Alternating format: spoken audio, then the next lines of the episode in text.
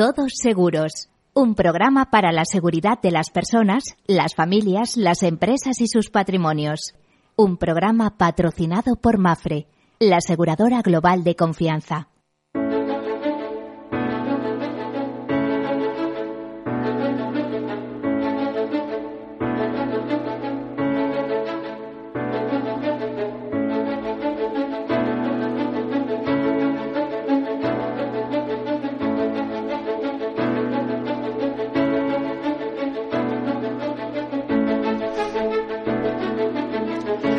Hola, buen mediodía, bienvenidos o buenas tardes, como prefieran. Esta es una hora especial, es la hora en la que nos cambia la dinámica del día. En España nos aprecia mucho, ¿eh? si estuviéramos en Francia eh, estaría la gente ya saliendo de las oficinas para comer.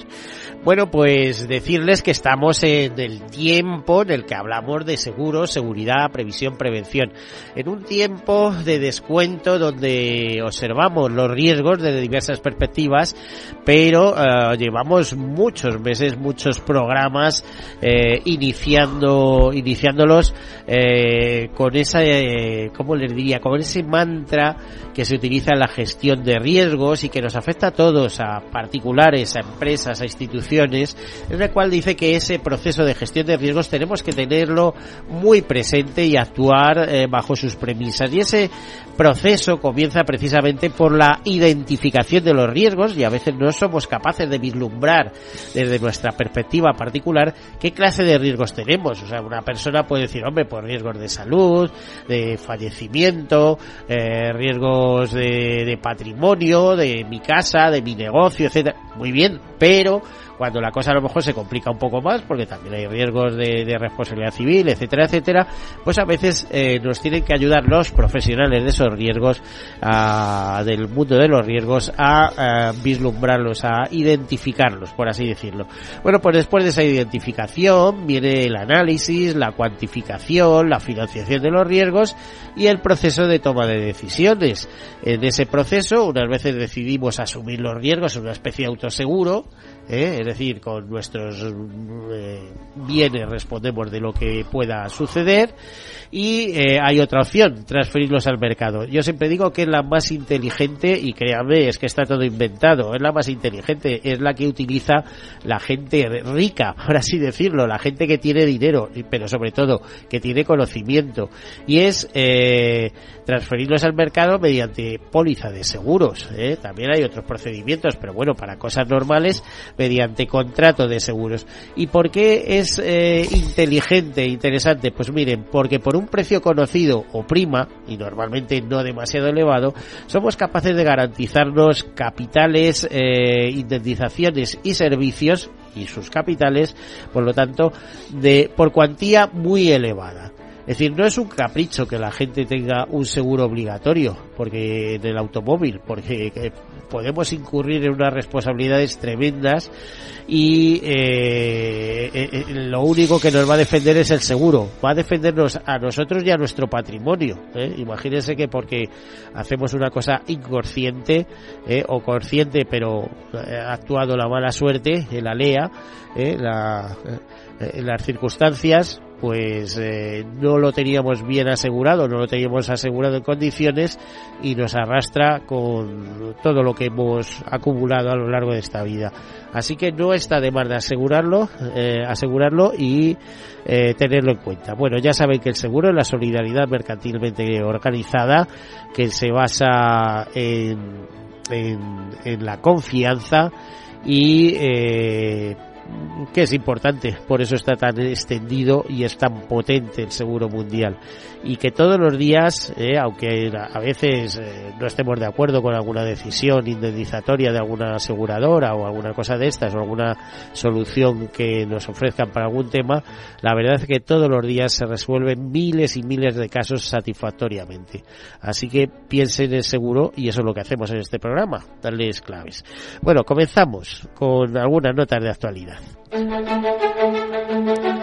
El Plan de Educación Financiera, promovido por el Ministerio de Asuntos Económicos y Transformación Digital, el Banco de España y la Comisión Nacional de Mercado de Valores, ha otorgado este año sus premios Finanzas para Todos a la candidatura presentada por UNESPA, la Unión de Entidades eh, Aseguradoras Españolas, eh, se ha llevado este premio en su categoría de implementación del Plan de Educación Financiera y también al Grupo de Investigación Financias y Gobierno Corporativo de la Universidad de Viedo como mejor iniciativa de educación financiera respectivamente.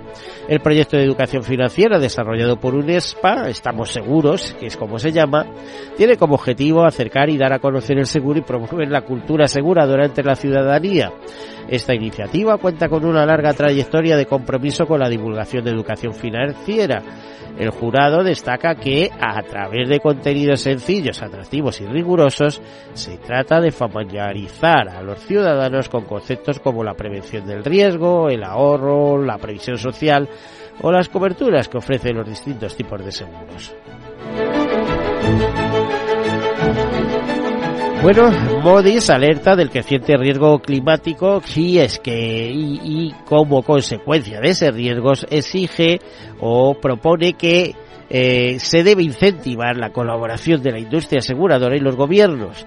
Eso lo analiza en uno de sus últimos informes, donde destaca que la creciente frecuencia y gravedad de los fenómenos meteorológicos están elevando el riesgo de suscripción, añadiendo una capa de complejidad a las estrategias de gestión de riesgos.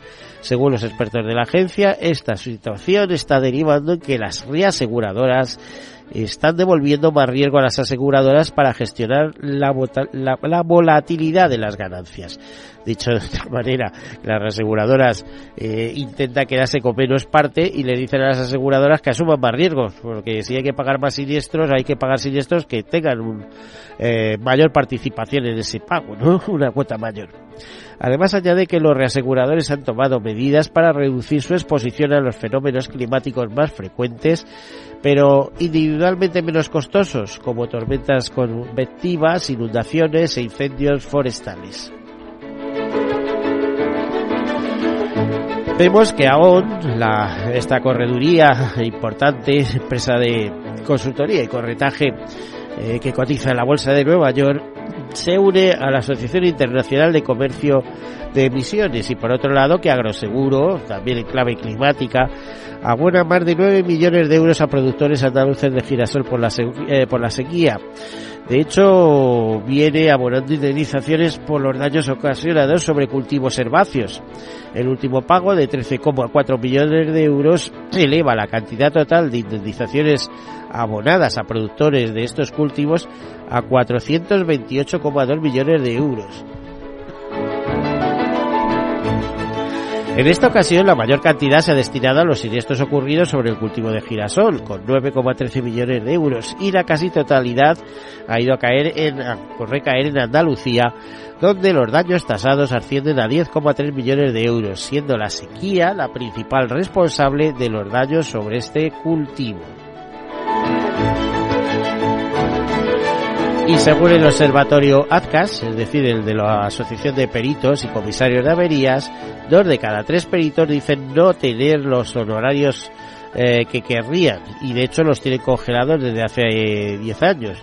Eh, a, modo de avance, la asociación advierte de resultados turbadores para los profesionales.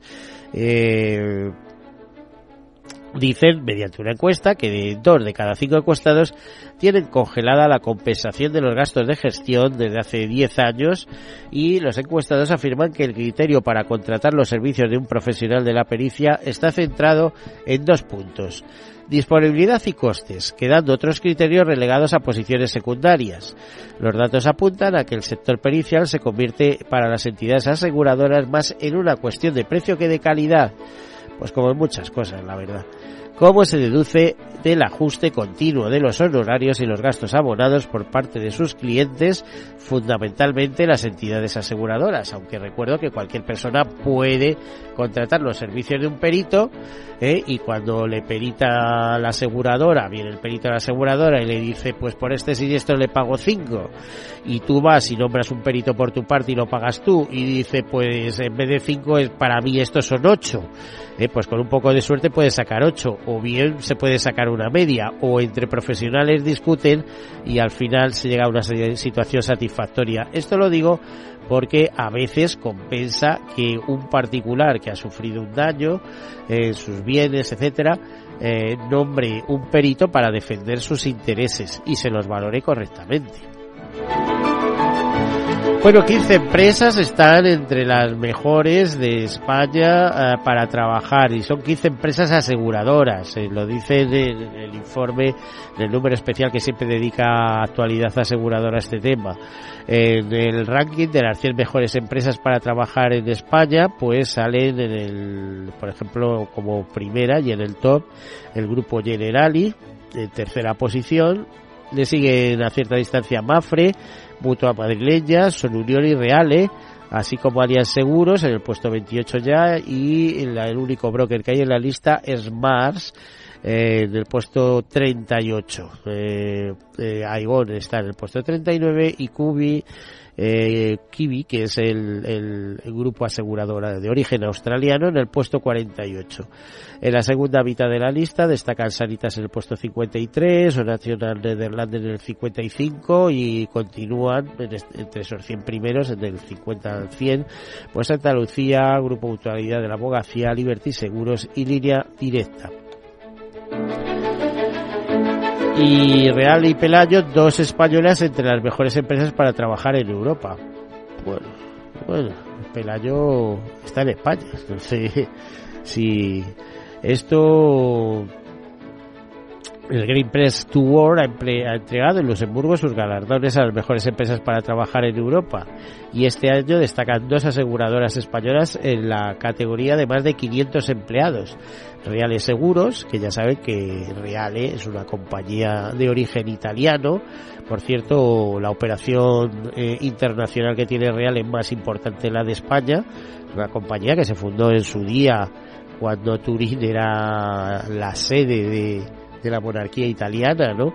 Y tiene eh, antecedentes. Bueno, Reales ya lleva muchos años aquí en España con nosotros y repite en este Great Place to Work eh, repite por tercer año consecutivo en la lista en el puesto 17 y eh, sale la compañía Pelayo, bueno, la mutua Pelayo en este caso, por primera vez en el ranking. Por otro lado, dentro del apartado de multinacionales, repite un año más Admiral Group en la posición 14 del ranking. Ya saben que Admiral es una compañía de origen británico.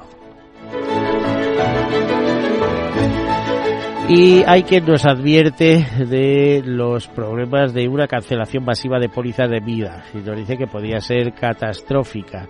A medida que suben los tipos de interés, los aseguradores de vida pueden tratar de cancelar sus actuales productos en la búsqueda de mejores rentabilidades. Además, la crisis inflacionista de los costes de la vida de los consumidores aumenta la probabilidad de que se den de baja las, eh, las pólizas. ¿Qué consecuencias puede tener esto? Bueno, pues nos eh, Re nos dice, las causas macroeconómicas de un siniestro masivo son complejas y difíciles de modelizar. Para las consecuencias son claras y podrían ser catastróficas para el sector. Grandes carteras de renta fija vendidas con pérdidas de capital para financiar los valores de rescate, lo que llevaría a un desajuste material en la duración de los activos y pasivos. Lois of London y la ONU, la Organización de Naciones Unidas, mejoran el acceso a los seguros de países vulnerables al crimen. Eh, de hecho, Lois ha anunciado una asociación con el Fondo de las Naciones Unidas para el Desarrollo de la Capitalización para ampliar el acceso a seguros en países vulnerables al cambio climático. Por lo tanto, también podríamos enmarcar esta noticia en la de seguros eh, y cambio climático o colaboración aseguradora con el mundo político, de alguna manera, ¿no? Bueno, dicen que esta colaboración se centrará en diseñar productos de seguros para pequeños estados insulares en desarrollo y países menos adelantados, comenzando por las islas Fiji, eh, otras islas del Pacífico y extendiéndose a otras regiones incluidas de Asia, incluidas Asia y partes de África y por supuesto algunas de América Latina. Además se buscarán asociaciones público-privadas en estas regiones con el objetivo de cerrar la brecha de protección y garantizar que los conocimientos adquiridos a partir de estas actividades se compartan con las principales partes interesadas nacionales, regionales e internacionales.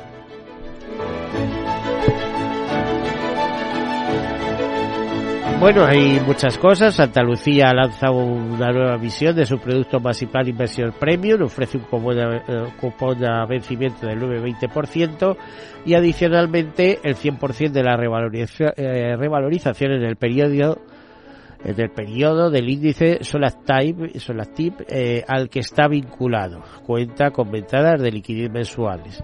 Y Mafre contribuye a la Agenda 2030 con una estrategia que suma el crecimiento económico y también busca el, eh, el bienestar social.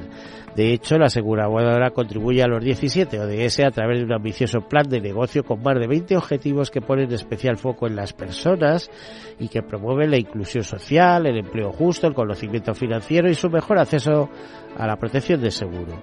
Considera que la década de acción de la Agenda 2030 es una oportunidad única para hacer frente a los retos sociales y medioambientales y contribuir al máximo a los 17 ODS. La campaña, la campaña con el hashtag ODS por bandera persigue que diferentes actores mundiales se certifiquen su compromiso con los objetivos de desarrollo sostenible en la fecha en que se cumplen ocho años de su creación. Eh, bueno, pues todo esto, ya sabemos que hemos visto eh, las evaluaciones de cómo marcha a los ocho años esa Agenda 2030 y se habla de eh, un 15% de objetivos eh, conseguidos y unos cuantos también en vías de ejecución. por ejemplo, datos ya más, más exactos. Eh, según SDG Report, se han alcanzado alrededor del 15% de las metas de los ODS que dicen vamos por buen camino el 48% lo hacen de forma moderada y el 37% muestran un estancamiento o un retroceso. Pues así está el diagnóstico de los ODS a día a, fecha aproximada, ahora más o menos, hace unos días. Bueno, y estas son las notas de actualidad y tenemos hoy una interesantísima entrevista, la verdad es que requería su tiempo, con Antonio Méndez Baiges, consejero legal y fiscal de Mercer, ha estado otras veces con nosotros, es miembro de la Organización de Consultores de Pensiones y créame, una de las personas que más sabe y más crítico del mundo de las pensiones en nuestro país y de toda esa arquitectura legal y todo ese entramado que se rodea al mundo de la de, las pensiones, de esa arquitectura que permite eh, que, eh, que esto sea una realidad. Entonces, aparte de darle bienvenida, Antonio, bienvenido de nuevo. Muchas gracias, Miguel. Eh, te esperamos aquí de vez en cuando, ya sabes, para que nos. El gusto es mío. Te íbamos a pedir uh, como primera, como primera anécdota, como primera pregunta, una evaluación. Nos va a quedar un minuto así para irnos a publicidad. Sí. Tú arranca y cuando te tenga que cortar te corto y eso. Una evaluación de cómo estamos ahora mismo. Ya sabes que ha habido muchos cambios en los últimos tiempos. A ver, ¿cuál es el cuadro que tenemos ahora mismo? Pues mira, con el tiempo que me dejas ponemos el titular a la intervención que tendremos después, ¿vale? Que viene a ser eh, ver la reforma que se ha hecho en la seguridad social, que se ha cometido una reforma importante, se ha hecho en dos fases. La primera fase tuvo lugar en el año 21, la segunda fase en el año 23. Entonces quiero ah, ver los eh, principales hitos de cada una de las dos reformas y hacer un poco una valoración de, de cada uno de esos hitos y luego de conjunto. Hablando de valoración, te voy a enganchar ya. ¿Crees que es suficiente lo que se ha hecho? Porque ya nos están advirtiendo, está advirtiendo Modis, lo están advirtiendo la Unión Europea, que España se va a tener que endeudar para pagar sus pensiones. Yo no lo puedo afirmar con certidumbre porque hay que manejar unos datos y con unos conocimientos que no puedo decir que estén a disposición de cualquiera, pero mi percepción, y, creo que bastante informada y bastante documentada, y lamento muchísimo decirlo, es que no, que, que hay mucha tela que cortar, que hay mucho que hacer. O sea que eh, sucesivos gobiernos, sea quien gobierne, va a tener que seguir ajustando eh, pero para mí deberían hacerlo todos de la mano todos de la mano. Precisamente para que un gobierno, por eso, para que un gobierno no pise lo que ha hecho el otro gobierno, te retiro tus medidas y pongo las mías, pero si esto es una cuestión de largo plazo, si vamos, tú me quitas las mías y pones las tuyas y luego yo te quito las tuyas y pongo las mías, el problema se agrava y no se resuelve. Es evidente. Pero ¿de qué estamos hablando? ¿De pensiones o de educación? Bueno, pues las buenas maneras también tienen su aquel. No, no, si me refería a otro tipo de educación. No, no, no, no. Yo, yo te entiendo, pero te cojo el... educativo, el desmadre que hay de que viene uno, una ley de educación... Con las pensiones estamos en la misma dinámica, lamentablemente. Es que, es que no puede haber en algún momento un pacto de Estado para hacer las cosas bien y tener una línea de futuro que Se hizo uno y no se ha respetado. Se hizo el pacto de Toledo del 95, lo votaron todos los grupos parlamentarios en el Congreso y luego las reformas del, del 11, del 13, del 21 y del 23 no lo han contado con ello. Se ha reunido, sí, la Comisión del Pacto de Toledo y ha dado unas indicaciones adelante, pero luego cada una de esas reformas se ha hecho siempre con mayorías ajustadas, nunca con la participación de todos y los unos en contra de los otros. No tiene nombre.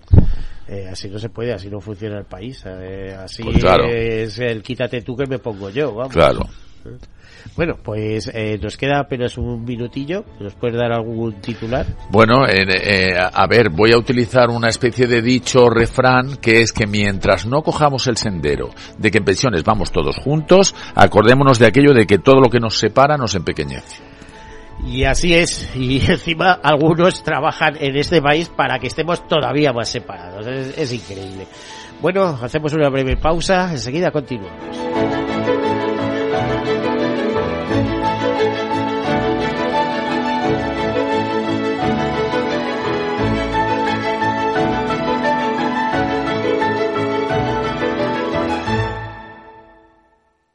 Nos llamamos FIAC Seguros. F-I-A-T-C. Cinco letras que para Fran significan. Fran imagina aventuras y tan contentos. Para Laura es más. Fuera imposibles. Ahora tenemos casa. Nuestras letras significan muchas cosas distintas para que cada uno sienta que tiene el seguro que necesita. FIAC Seguros. Cinco letras que dan tranquilidad. Conócenos en fiac.es. Venga, si es cara, nos quedamos con el apartamento de la playa. Si sale cruz, vendemos. Perfecto. Venga, ¿qué más? Que estamos en racha. No dejes a la suerte el futuro de tu patrimonio. En AXA te ofrecemos asesoramiento financiero personalizado para que puedas tomar las decisiones más eficientes en todo momento. Infórmate en nuestros más de 7.000 puntos de venta o entra en axa.es. Entonces, ¿Dice usted que su obsesión por la ecología viene desde la infancia? Hombre, quizás padezco un calentamiento de mi biodiversidad por baja capacidad adaptativa, pero tanto como obsesión...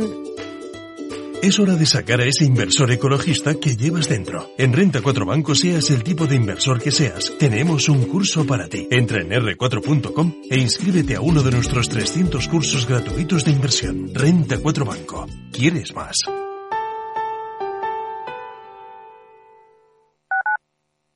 Capital Radio, Madrid, 103.2 FM. Horno La Santiaguesa. Somos pasteleros y eso nos gusta. Utilizamos materias primas que nos hacen disfrutar y elaboramos todos nuestros productos de forma artesanal, sin sucedáneos, ni margarinas ni grasas trans. Sabemos que las cosas buenas son importantes. Con el hashtag buscamos gente dulce. Horno La Santiaguesa, calle Mayor 73, teléfono 91 559 6214, www.pasteleriasanonofre.com. Disfruta de la mejor cocina gallega en Montes de Galicia. Todo un clásico moderno en el barrio de Salamanca. Disfruta de la variada dieta atlántica, de las mejores carnes y pescados tratados con respeto y transparencia y regados con una de las mejores bodegas de la zona. En grupo, en familia o en pareja, Montes de Galicia te ofrece el espacio perfecto en cada ocasión. En Capital Radio, te mantenemos económicamente informado desde que amanece. Son las 7 de la mañana, hora central europea, las 6 de la mañana en Canarias. Aquí comienza Capital, la bolsa y la vida. Haciendo algún break en el camino. Enseguida, hora trading la hora más golfa de los mercados. Para continuar informándote después de comer. Son las 4 de la tarde, las 3 en Canarias. Esto es Mercado Abierto, en Capital Radio. Y que cierres el día conociendo todos los detalles. Señoras y señores, buenas noches, bienvenidos. Escuchan la sintonía de Capital Radio. Les invito a que nos acompañen aquí en el balance. Capital Radio. Información económica de calidad.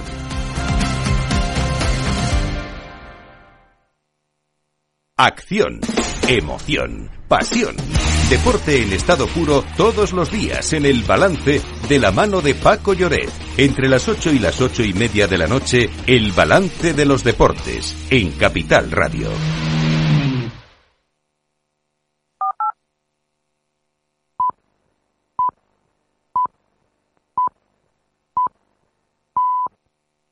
Todos seguros. Un programa patrocinado por Mafre la aseguradora global de confianza.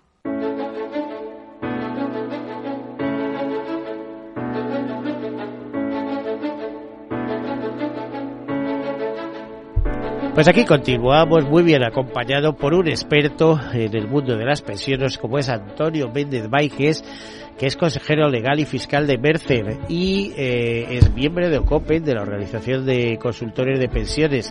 Estábamos haciendo algunas críticas, veladas y no veladas, las estábamos lanzando. ¿eh? Tú no puedes hacer un plan país para muchos años sin contar con los actores y sin que los partidos políticos se pongan de acuerdo. Es decir, cuando llega uno hace lo que cree que tiene que hacer ¿eh? y cuando llega el otro hace lo que tiene que cree que hacer. Pero lo, que pasa es que se producen ahí unas contraposiciones que es como ir en zigzag ¿eh? y desde luego con la manera de avanzar más rápida es en línea recta, no ir haciendo zigzag. Antonio, ¿cómo estamos con esas reformas de las pensiones que se han hecho últimamente y cómo hemos quedado? Pues vamos a ver, mira, ha habido dos fases de reforma de las pensiones del sistema público de la seguridad social, una en el 2021 y otra en el 2023. La primera se hizo con tramitación parlamentaria en el Congreso y en el de los Diputados y en el Senado como ley, y la segunda se ha hecho como Real Decreto Ley, que se, simplemente se convalida por el Congreso de los Diputados, nada más que el Congreso, y que es una norma emanada del, del Gobierno, aprobada por el Consejo de Ministros. Y a mí me gustaría comentar que ahora, ya que tenemos hemos llegado al final y, tenemos una visión de conjunto, cuáles son las principales medidas de la una y de la otra y hacer un, poco valoración, ¿vale? Eh, en la de 2021 tenemos que por un lado se derogaron el factor de sostenibilidad y el, y, la, eh, y el, IRP, el índice de revalorización de pensiones, que estaban puestos en vigor desde el año 2013, eh, que el factor de sostenibilidad no se había llegado a aplicar, pero estaba aprobado. El factor de sostenibilidad hacía que las pensiones se fueran ajustando generacionalmente en función del de, momento de la esperanza de vida. Era una medida de ajuste y contención del gasto. Y el, índice de revalorización de pensiones igualmente desligaba el crecimiento de las pensiones de automatismos con eh, la inflación, con el IPC y dentro de una banda eh, en función de las disponibilidades se procuraba pues subir al máximo las pensiones. Eh, esas eran una, eh, unas medidas que estaban aprobadas en el 13 y se derogan en el 21. En el 13 gobernaba todavía el PP, recordemos. después se acuerda indexar las pensiones con el IPC, que las pensiones crecerán con el IPC. se modifican Tercera, los coeficientes reductores de jubilación anticipada. Cuando uno se jubila anticipadamente, antes de la edad ordinaria de jubilación, la pensión es más baja. Se le aplican unos coeficientes en función del periodo de anticipación. Y se crea una figura, cuarto, llamado el mecanismo de equidad intergeneracional o el MEI, que es una recaudación extraordinaria que originalmente en aquel momento estaba prevista para 10 años y que era del 0,6% eh, de la base de cotización por contingencias comunes. Eh, estas medidas, ¿qué podemos decir de ellas? Pues de lo primero, de quitar el factor de sostenibilidad y el IRP, eh, que además iban a ir funcionando de forma paulatina. Pues es eliminar unas medidas de ajuste que seguramente eran necesarias en función de cómo eh, está el equilibrio de la seguridad social y, pues hacer borrón y cuenta nueva con ellas eh, y no sé si, si eso es prudente o no es prudente. El acuerdo de indexar las pensiones con el IPC, que ya venía del último acuerdo del Pacto de Toledo previo a esa ley, eh, mm, luego ha demostrado generar bastante problema, porque en el año 22 las pensiones, las pensiones suben un 8,5% y los salarios, sin embargo, suben en torno a un 3%. Si los salarios, las cotizaciones que giran sobre los salarios sostienen las pensiones, ¿cómo vamos a, con unos salarios que crecen al 3, pagar unas pensiones que crecen al 8,5? Aparte de que no es equitativo. Pero ya sabes que era una eh, promesa electoral, ¿no? Sí, bueno, pero, pero, pero hagamos lo que se puede. Estamos hablando de cuestiones que tienen que tener detrás un sustento de viabilidad económica, ¿no? Y, y por otro lado, tengamos en cuenta que la pensión eh, media eh, en, en, muchos momentos se ha situado, se ha situado por encima del salario medio. Y los salarios son los que sostienen las pensiones. Por supuesto que también hay que ayudar con impuestos y por supuesto que también se opera con eh, la emisión de deuda pública, pero pero el, el, sistema se basa en, el, en, el, en la solidaridad intergeneracional, en el, reparto. En el equilibrio. Bueno, reparto imperfecto, ya sabes. Imperfecto, por supuesto, imperfecto. Eh, y además he de hacer un aviso, que esto no lo vemos y es evidente para cualquier jurista. La ley puede haber dicho que las pensiones crecerán con el IPC, pero mañana haces otra ley y lo quitas. O sea que eh, no cuesta nada, me sale gratis escribir una ley en que digo las pensiones que se dan con el IPC. Es que y la gente, no sean sostenibles, algo de eso. Claro, la, gen, la, gente me cree bajo palabra, pero mañana hago la ley contraria, que no, esto no es eh, más que una ley. En cuanto al tema de los coeficientes reductores, eh, los coeficientes reductores lo que hacen es que, por ejemplo, una persona que si se jubilara a una edad ordinaria a los, a los 65 años se jubilaría, se jubilaría con el 100%, si lo hace antes, por ejemplo, un año antes, pues a lo mejor se jubila con el 90%. No estoy diciendo cómo es el coeficiente exacto, sino una idea, ¿no? Pero piensa, el que se jubila anticipadamente, el que se jubila anticipadamente va a estar más tiempo cobrando la pensión. Es por eso que cobra una pensión más baja, porque tiene una esperanza de estar cobrando la pensión mayor Luego, esto no es una medida de ajuste y de ahorro. Esto es una medida racional. Desde los 65 cobras 100, pero si cobras desde los 62 cobras 90 porque vas a cobrar dos años más. Entonces, no es, en puridad no es una medida de ajuste, contención y control del gasto. Y en cuanto al tema del MEI, que luego se ha modificado, ¿eh? he dicho el del 0,6% y, y de 10 años porque es el de entonces, luego se ha modificado, es una cotización que no genera pensión es una recaudación extraordinaria para un fondo de eh, sostenimiento de las pensiones. No es como la cotización no, normal que hacemos que nos genera pensión, porque sobre esas bases se van a calcular nuestra pensión. Entonces, bien, puede ser una medida extraordinaria necesaria porque hace falta recaudar un extra para cubrir un gap que hay y que existe, pero llama la atención que entonces no es una cotización, no es una contribución, es un impuesto, porque las contribuciones conllevan prestación. ¿Vale? A ver, ¿no se está exprimiendo demasiado, eh, eh, digamos, a la población trabajadora en general? Eh, te pongo eh, algunos datos que veía esta semana y tal. Por ejemplo, que en España alcanza la cuota más alta de trabajadores de su historia, 21,6 millones de trabajadores, sí. o de cotizantes, por así decirlo, sí. eh, con el paro eh, del 11,6%. Pero una noticia de un diario de esta misma semana nos hablaba también de que hay 19 millones de personas viviendo de las administraciones, ¿eh? o sea, Sí. ya sea jubilaciones, no sé qué, tal, De- frente de- a 14 dependencia. millones de trabajadores del sector Ya. privado, de los cuales además 3 millones más o menos son autónomos. Esto es posible. Se puede cargar tanto sobre el sector privado. A ver, hay que cambiar las reglas del juego. Lo que para mí sí que es evidente es que cada vez menos personas trabajando son capaces de generar la riqueza y los recursos para que vivamos todos. Eso pasa con la agricultura. Claro, no, la- fíjate, la, agricultura y la industria, ¿qué serán? ¿Un 10%? No sé. El- el- los sectores primario y secundario no son nada. Eh, eh, Bueno, son, la- son el Sí, son los músculo. servicios, son el pero- músculo, pero en cuanto a personal empleado, los servicios es el... Entonces, e- igual que hicimos esa transición, tenemos que hacer una transición, no sé cuál, pero no esto que tenemos ahora, que es un gran totum revolutum, de cómo hacemos para repartir entre todos y que nadie se quede fuera la riqueza que se genera, sabiendo que cada vez se puede hacer con menos mano de obra. Y eso pues no sé cómo se arregla y eso necesita una visión de futuro y necesita un estudio profundo y seguramente también un acuerdo de amplio espectro entre los distintos grupos políticos para que no se tire en una dirección o en otra. Eso es así. y con el sector privado, porque yo recuerdo a Pilar González de Frutos, cuando era presidenta de me dice, a nosotros para la reforma de las pensiones ni nos han preguntado, no nos han consultado nada, o sea, no nos han dejado ni dar nuestra opinión. Ya. Ya, bueno, entonces, esa sería las la batería de medidas del 21, las principales, hay otras, pero las principales, ¿vale? Eh, su valoración, que, que pues, mm, eh, tiene más sombras que luces, desgraciadamente, me parece a mí, desde mi modesta opinión. Y ahora vamos a ver las principales medidas de la de 2023. La de 2023 tenía que haber estado en el 22 tenía que estar aprobada para el 31 de diciembre de 2022 y tenía que estar aprobada para tener derecho a los fondos de, de, recuperación eh, de la cuarta fase, ¿vale? Y sin embargo se aprobó ya en el 23 y a mediados de marzo. ¿Vale? ¿Por qué? Porque se había empezado a negociar con los agentes sociales muy tarde, no sé por qué, y siempre me lo preguntaba cuando veía, pero cuando se sientan. Luego no hubo acuerdo y después eh, se sacó tarde, está fuera de plazo, está hecha fuera de plazo. En teoría podría ser una causa de negativa de esos fondos. Seguramente pues no llegará la sangre al río porque pues las cosas son como son, ¿no? ¿Y qué, qué, cuáles son las principales novedades de esta segunda fase, la del 23? Por un lado se amplía el plazo del MEI, que era solo de 10 años, se amplía.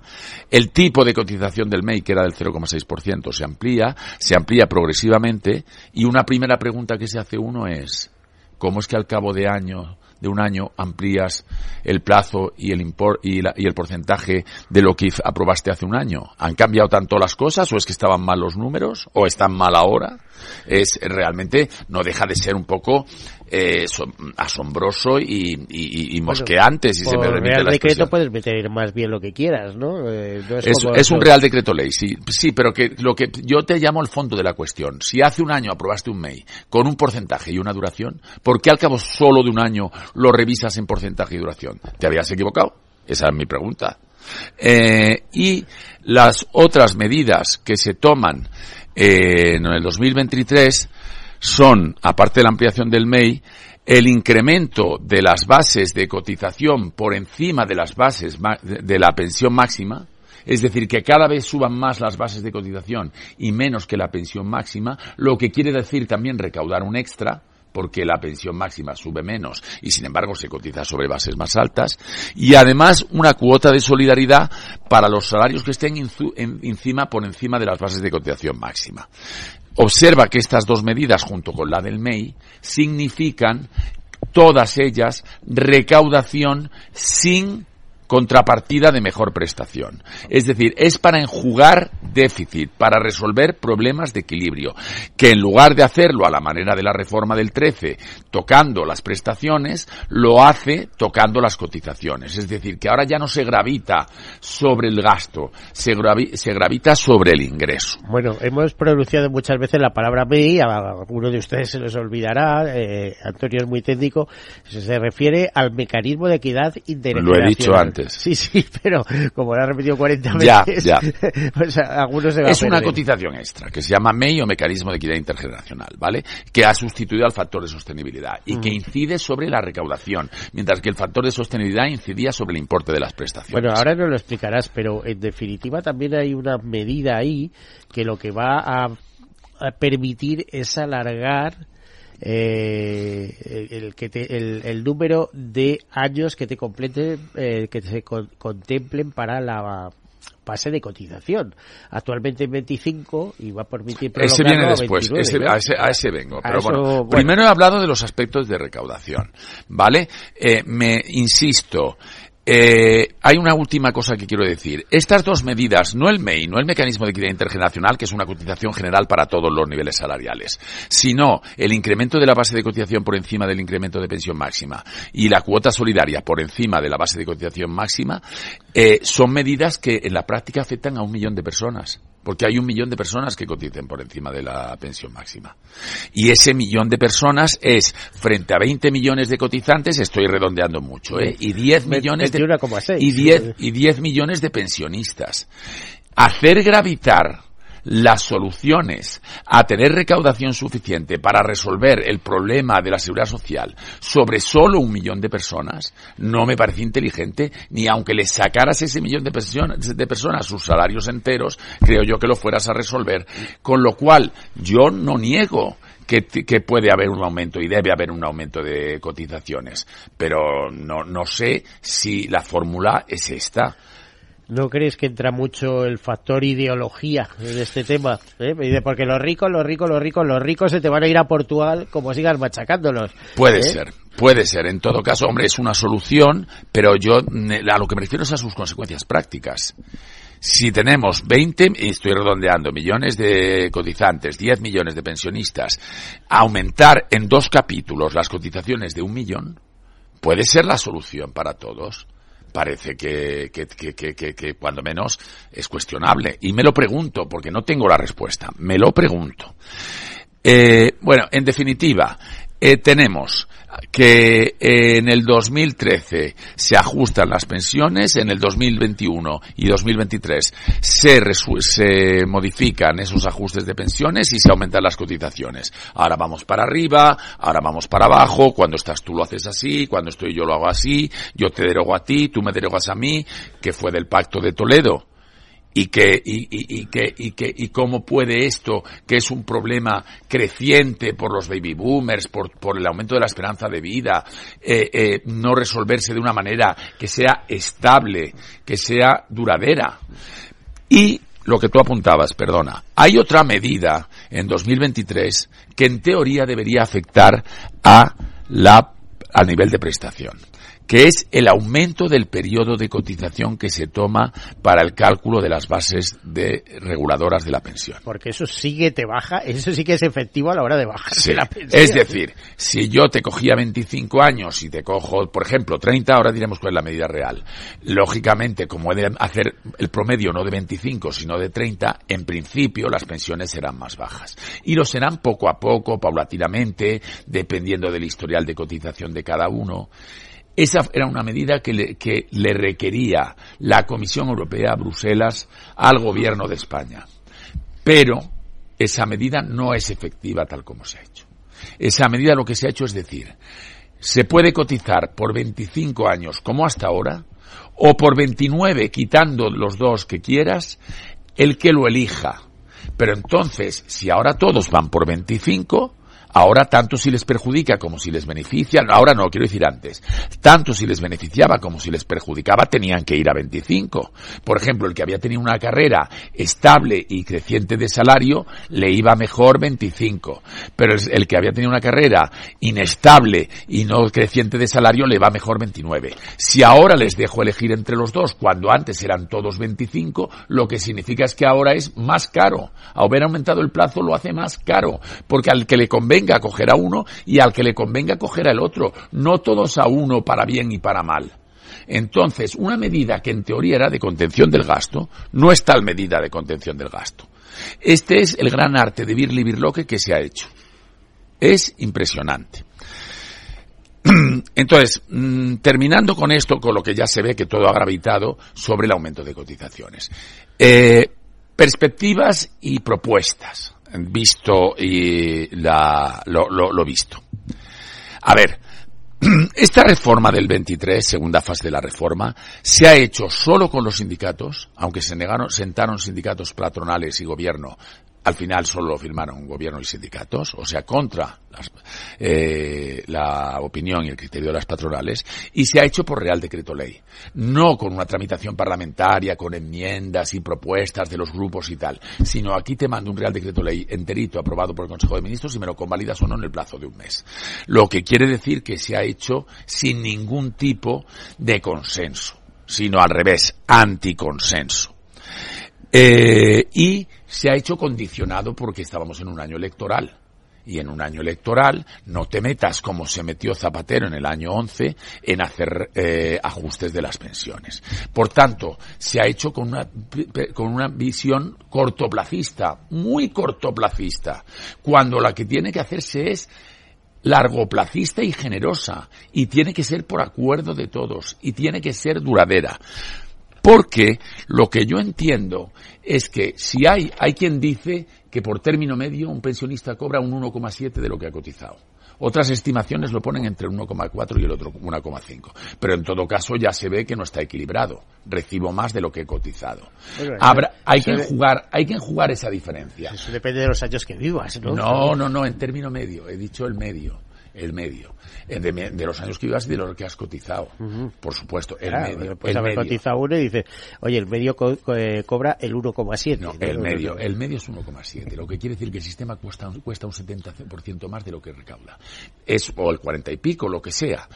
Hay que enjugar esa diferencia aparte de las diferencias dinámicas, ¿no? Que ahora viene la jubilación de los baby boomers, que son las personas nacidas entre 1958 y, 1977, que son unas cortes numerosísimas que van a incrementar la nómina de pensionistas muchísimo. Y con pensiones elevadas. Y con pensiones elevadas, sí, porque son todavía gente que ha recibido salarios altos. Entonces, eh, el, es, ese déficit, sea, el de, sea verdad o no que es esa cifra, ¿eh? se maneja, pero sea o no, hay que enjugarlo. Para mí, hay que jugarlo con el sacrificio de todos. Es decir, los pensionistas actuales o futuros han de recibir unas prestaciones más ajustadas y las empresas y los trabajadores han de hacer unas cotizaciones más altas. Porque lo que no es justo es que los pensionistas sigan como están y las cotizaciones crezcan brutalmente o que las cotizaciones no se tocan y a los pensionistas se les mete un hachazo. Ni lo uno ni lo otro. Que todo el mundo está entendiendo que estás en un lado o en el otro, que estás favoreciendo una cosa o la otra. Es que ni lo uno ni lo otro. Ha de ser solidario, ha de ser repartido entre todos.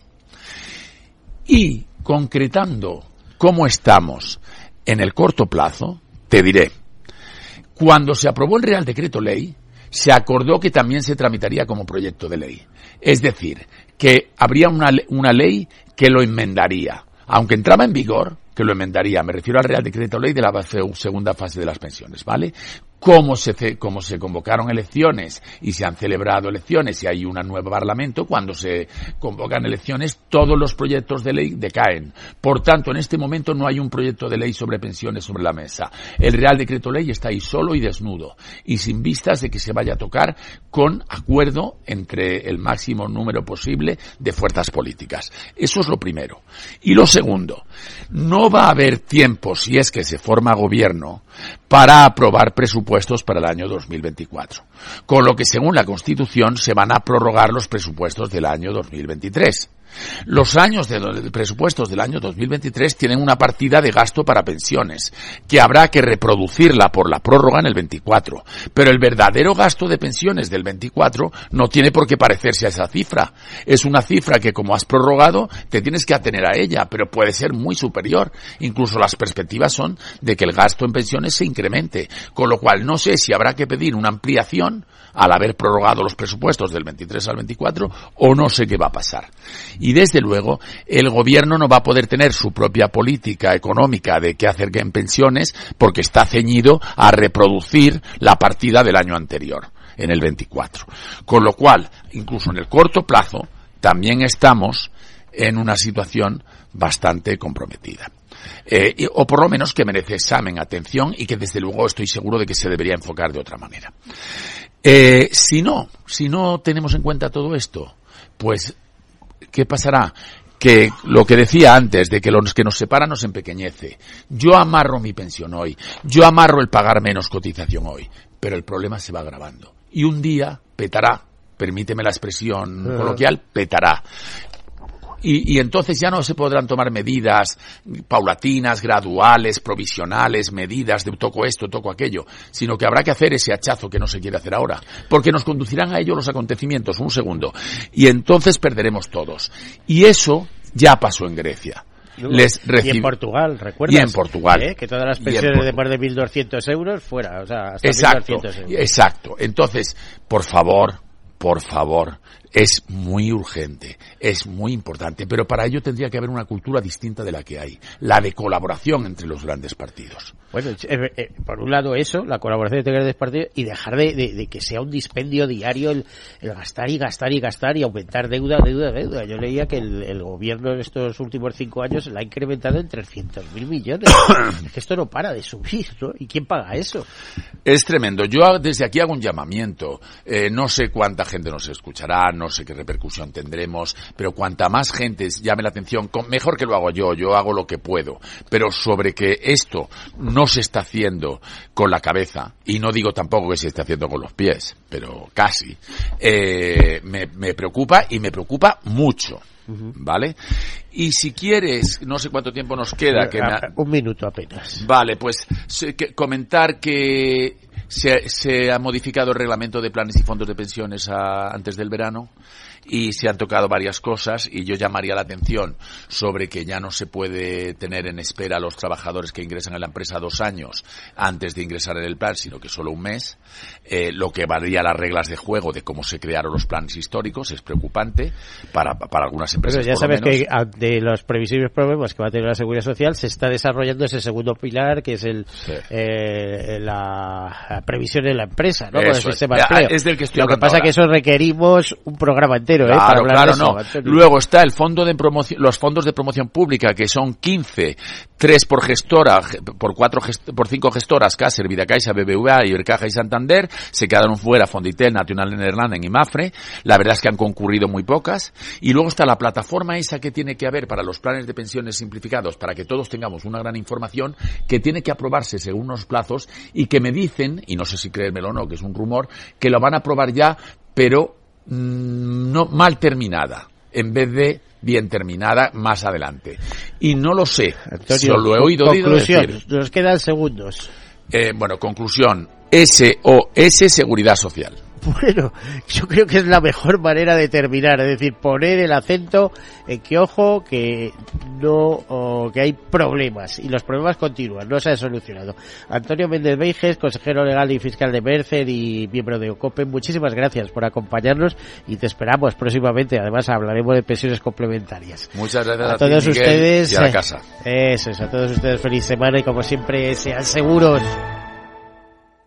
Venga, si es cara, nos quedamos con el apartamento de la playa. Si sale cruz, vendemos.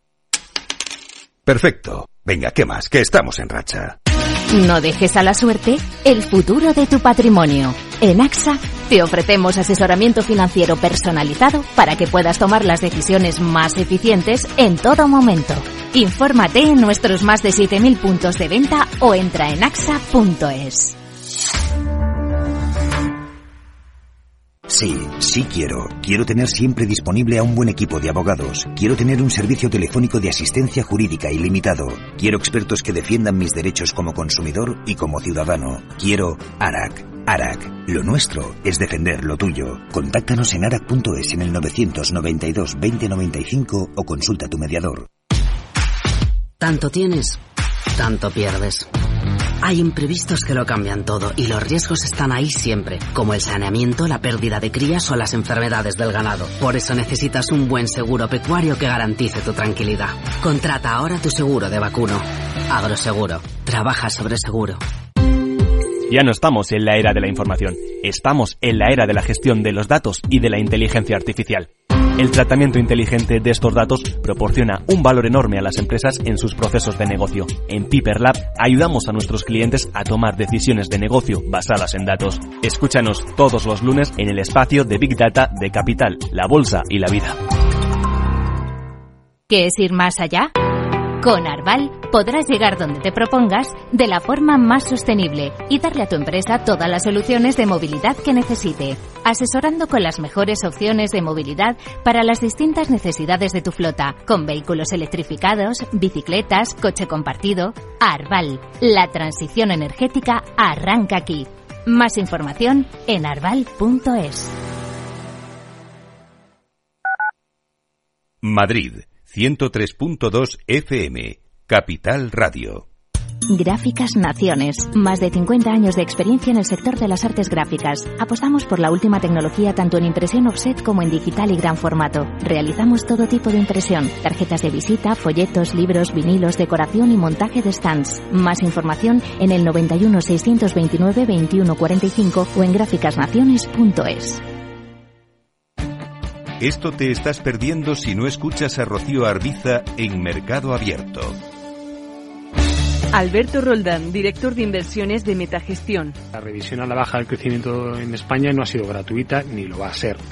Eh, y además es una economía que va a decrecer en términos reales durante un periodo de tiempo muy largo y eso va a dañar mucho los pilares de crecimiento de la economía española porque además queremos que no se están tomando ni las mejores decisiones de inversión en un país que, que, sigue teniendo una muy fuerte presión fiscal, con un fuerte déficit público. La deuda sobre PIB en España se va a mantener por encima del 110% en los próximos cinco años. Y no hay nada que remedie eso. Nada va a cambiar. Con estas condicionantes no podemos estar invertidos en bancos. Es que somos muy contrarian a la gente que ahora defiende a capa y espada que los primeros 100 puntos básicos de subida en tipos de interés se lo llevan los bancos en vena a mí es que me parece un discurso del yonki. Mercado Abierto con Rocío Arbiza.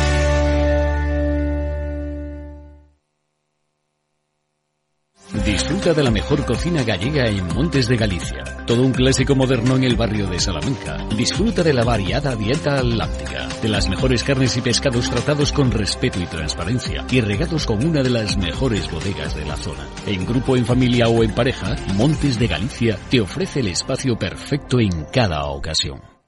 Capital Radio. Siente la economía.